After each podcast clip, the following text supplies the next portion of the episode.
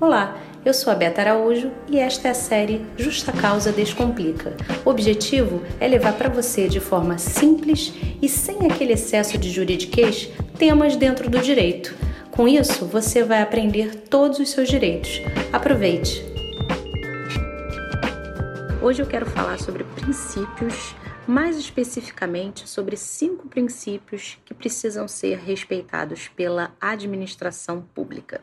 Em primeiro lugar, os princípios eles são diretrizes, eles são orientações, eles vão guiar é, o legislador na hora de elaborar as leis e vão guiar também a atuação dos agentes públicos, por exemplo. É, eles é, cooperam para que o nosso ordenamento jurídico funcione de uma maneira harmoniosa. Vocês já devem ter ouvido falar, pelo menos, do princípio da presunção de inocência, do princípio da isonomia, do princípio da boa-fé, Bom, na administração pública, a gente tem um artigo 37 da Constituição que prevê cinco princípios importantíssimos e que precisam ser respeitados. Quem estuda é, direito conhece pela sigla LIMPE, L-I-M-P-E-E. Cada letrinha dessas corresponde a um dos cinco princípios que eu vou falar com vocês. O primeiro, L, é o princípio da legalidade. Pelo princípio da legalidade, é, o agente público ele precisa atuar dentro da lei, ou seja, ele só pode fazer aquilo que a lei estabelece. Isso é importantíssimo porque ele evita é, situações totalmente discricionárias. Então, por exemplo, quando você tem um procedimento licitatório, ou seja, uma licitação, a Lei 8666 dispõe tudo que aquele agente público precisa respeitar para poder fazer uma licitação. Isso é diferente do que acontece com a gente, né? Os administrados. Nós podemos fazer tudo aquilo que a lei não proíbe. Né? É claro que tem exceções ao princípio da legalidade, como é, medidas provisórias, estado de sítio, estado de defesa, mas isso eu vou tratar com vocês em outro vídeo para vocês entenderem o que, que é cada um deles, beleza? Bom, o segundo princípio é o princípio da impessoalidade. É, quando a gente fala de direito administrativo, a gente pensa em interesse público, interesse do coletivo, né? E aí a gente tem a supremacia do interesse público.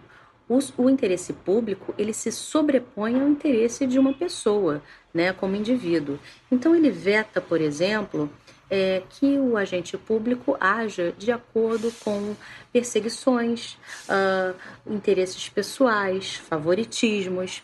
Então, por exemplo, é, eu não posso remover um servidor simplesmente porque eu não gosto dele. Entende?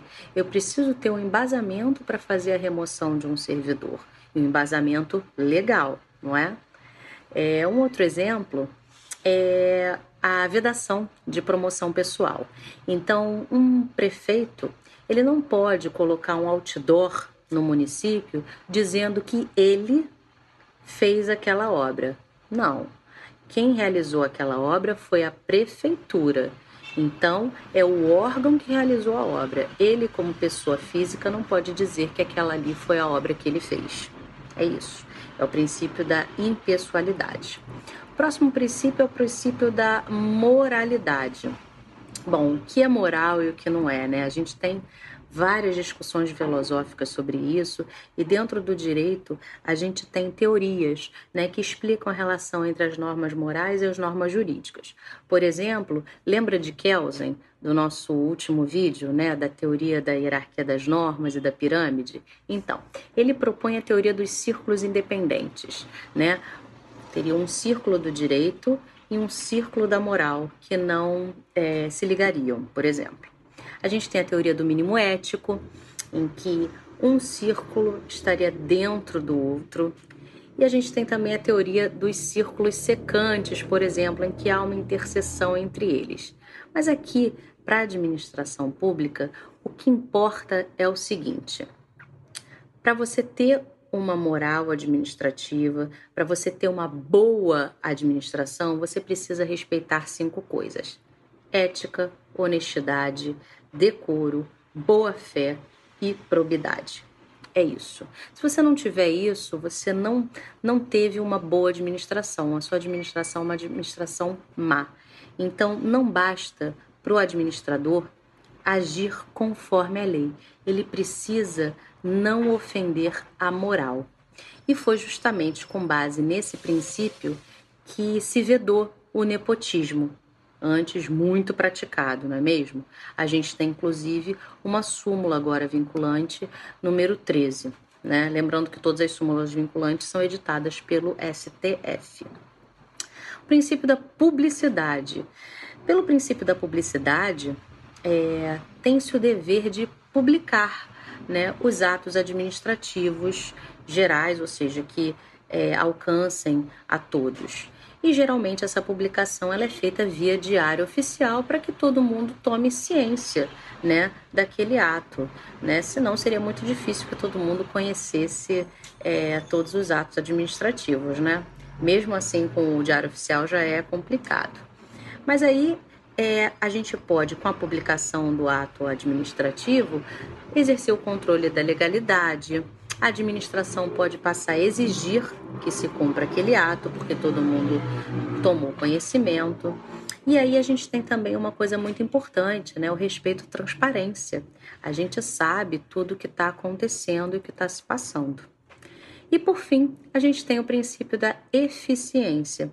O princípio da eficiência, ele chegou no nosso ordenamento jurídico em 98, pela emenda constitucional número 19. Pelo princípio da eficiência, a gente vai esperar daquele agente público a melhor atuação que ele puder fazer, né? Para que ele alcance os melhores resultados. Agora, ele tem que buscar os melhores resultados dentro da lei, aplicando a lei para respeitar a legalidade princípio que a gente já falou aqui, né? A gente busca a, redução de desperdícios, a economicidade, a produtividade. E aí, quando você gerencia os recursos públicos, você respeita, você precisa né, respeitar o princípio da eficiência. É isso. Esses cinco princípios expressos na nossa Constituição são os princípios que precisam ser respeitados pela administração pública. De uma forma simples, eu espero ter passado para vocês o nosso conteúdo do Justa Causa Descomplica de hoje. Até a próxima!